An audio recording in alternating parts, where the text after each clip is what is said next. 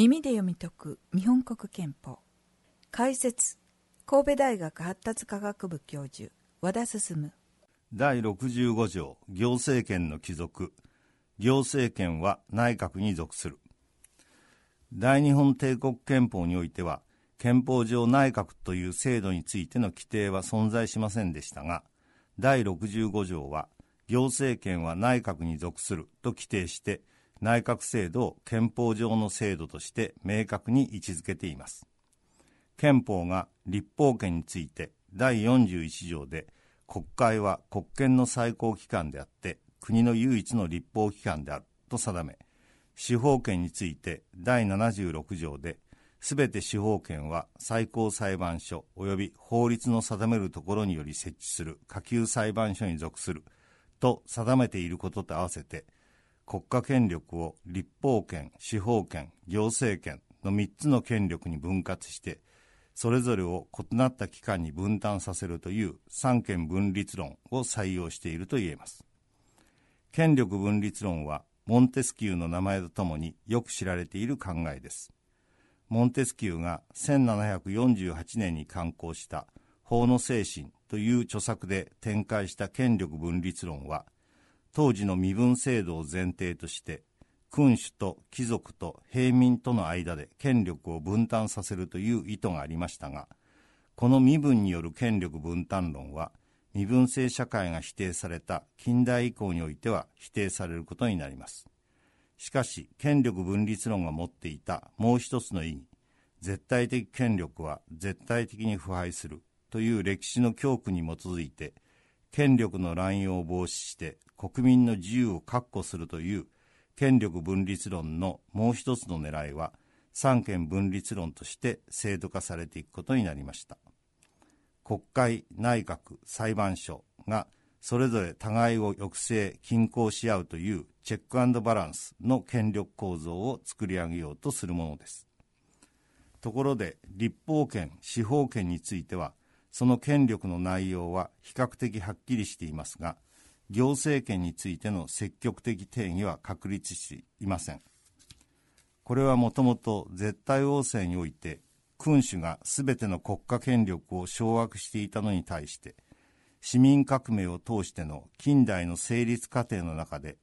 立法権を議会が掌握し司法権を裁判所が掌握してきた経緯に基づいています。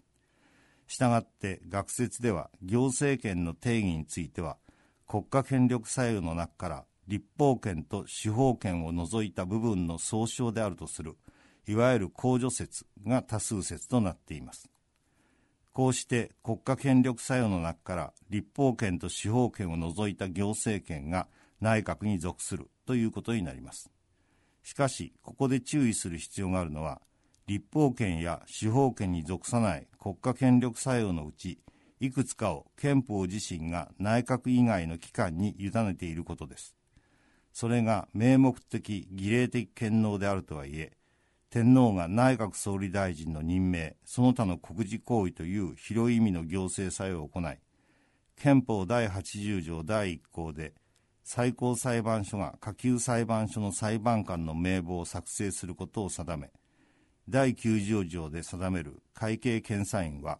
内閣とは独立に決算を検査することを定めているなど内閣以外の機関が実質的な行政権を行使することが憲法上認められています。これらは憲法自らが認めている例外と考えることができます。ところで行政権は内閣に属するといっても具体的な行政事務は国の各省庁によって行われることになります。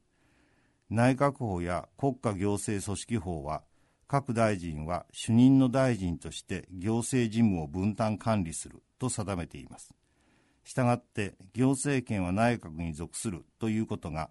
内閣が行政権の最高機関として行政各部を指揮監督し行政部を統括する地位にあるということを意味しています。